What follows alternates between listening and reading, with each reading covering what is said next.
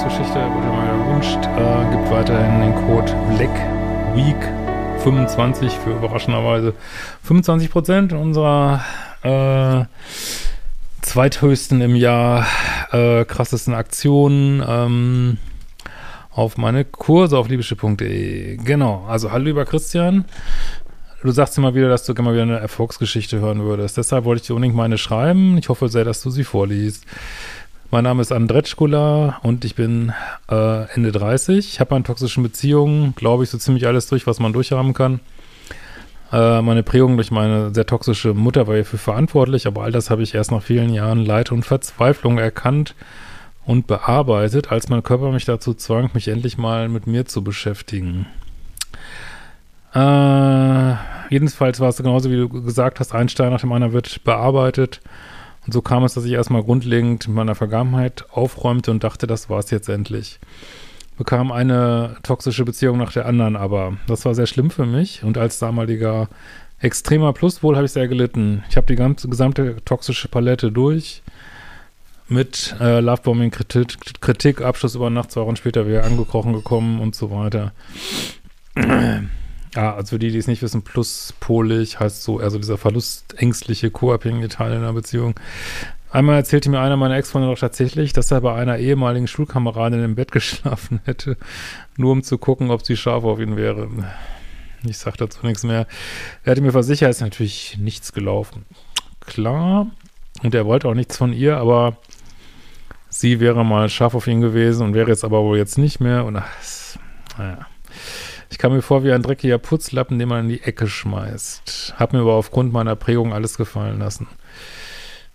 Äh, richtig schlimm war ich doch mein letzter Ex, der klassische Minuspol. Im Nachhinein musste ich oft an Steffi Stahl denken, die immer sagt, der Bindungsängstler geizt nicht mit Warnung. Auch den Satz kannte ich noch gar nicht von ihr. Denn dieser Satz ist so wahr. Jeder Pluspol sollte ihn sich irgendwo hintätowieren lassen.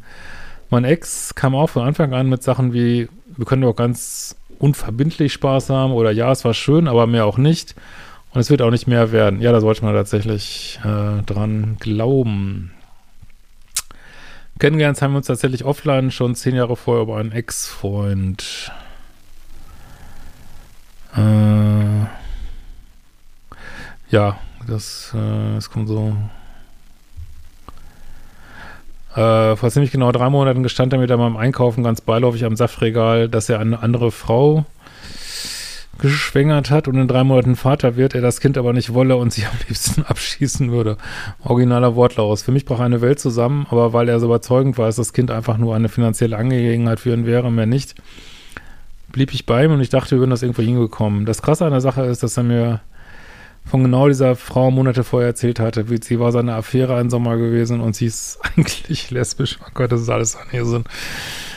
Also nicht, dass man lesbisch ist, aber ja, ich verstehe schon, wie ich meine. Und er hatte sich jedoch extrem abfällig damit gebrüstet, dass er die Liste geknackt habe. Oh, das ist echt eklig, ey. Das stimmt, stimmt doch alles gar nicht, ey.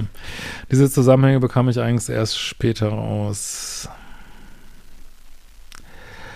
Ja, geht dann noch so weiter. Um es abzukürzen, es hat letztlich fast drei Jahre gedauert, bis ich mich komplett von ihm lösen konnte. Und das, obwohl ich mir das vorher vom Kopf her schon klar war und es keine Zukunft hat. Aber am Körpergefühl kam es nicht an und ich musste noch einige Runden drehen.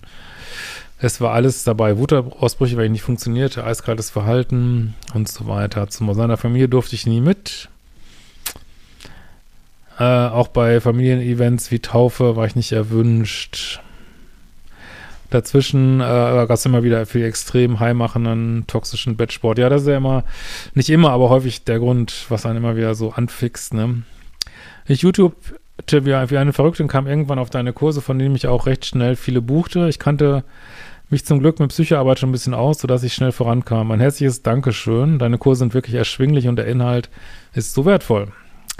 Nach wirklich sehr harter Arbeit haben wir nur Kontakt, was sehr schwer für mich war, habe ich endlich das Gefühl, dass ich es durch habe. Ich habe mir ein neues Hobby zugelegt, mehr Zeit mit Freunden verbracht und das war ein völlig neues, leichtes Leben. Ich habe wirklich den Eindruck, dass physisch ein schweres Gewicht von meinen Schultern gerollt war.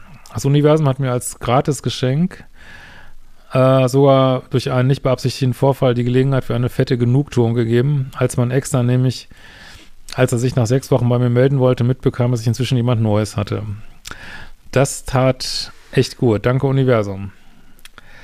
Äh, durch Corona war man mehr oder weniger gezwungen, auf Online-Dating auszuweichen und ich hatte von Anfang an nicht richtig, hatte auch am Anfang richtig Bock drauf, obwohl ich aus der Vergangenheit wusste, dass sich da viel Übles tummelt.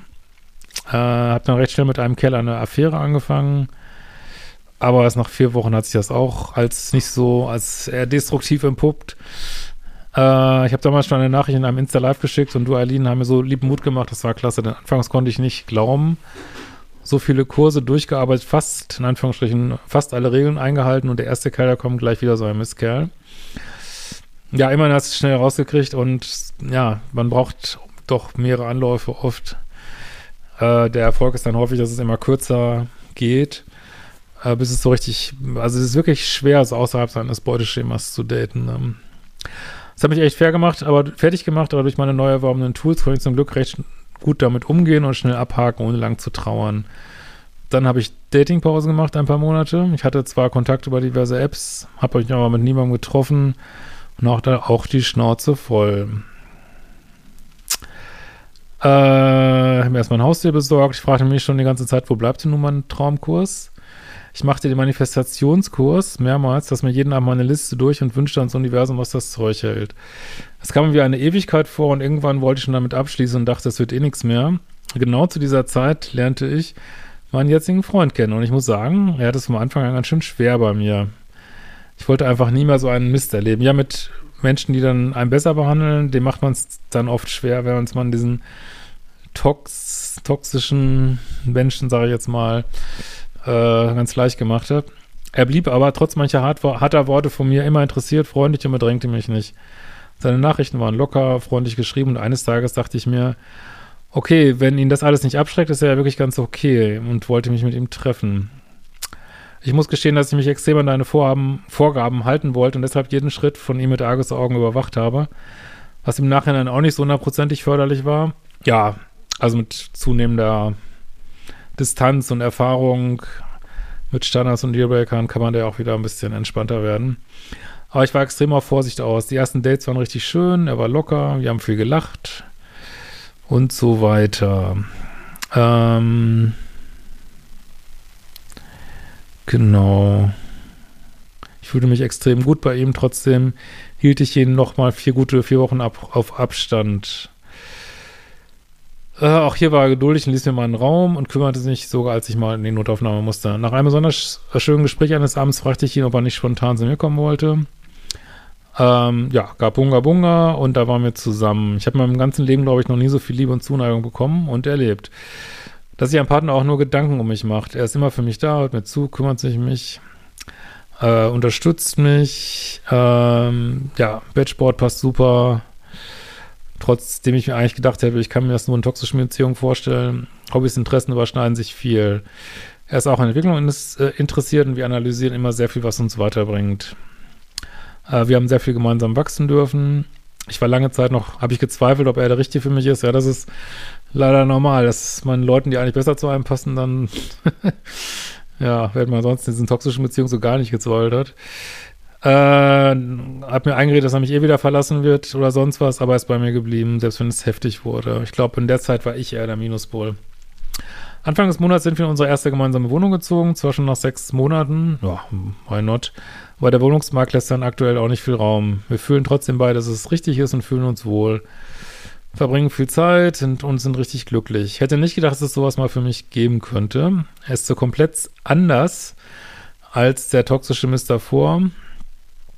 Äh, trotzdem ist es wunderschön und ich glaube, wir werden sehr lange zusammenbleiben. So, war eine lange Mail, aber ich hoffe, sie macht dem einen anderen Mut nicht aufzugeben. Auch für mich war es sehr hart und es kam mir vor wie eine Ewigkeit. Auch ich bin verzweifelt und dachte, so was Schönes gibt es für mich nicht und trotzdem habe ich es endlich gefunden.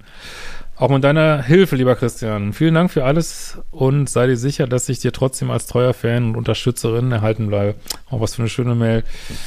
Good fucking Job. Wünsche dir alles äh, Gute. Halte uns gegebenenfalls auf dem Laufenden. Und danke für die schöne Mail. Und wir hören uns bald wieder.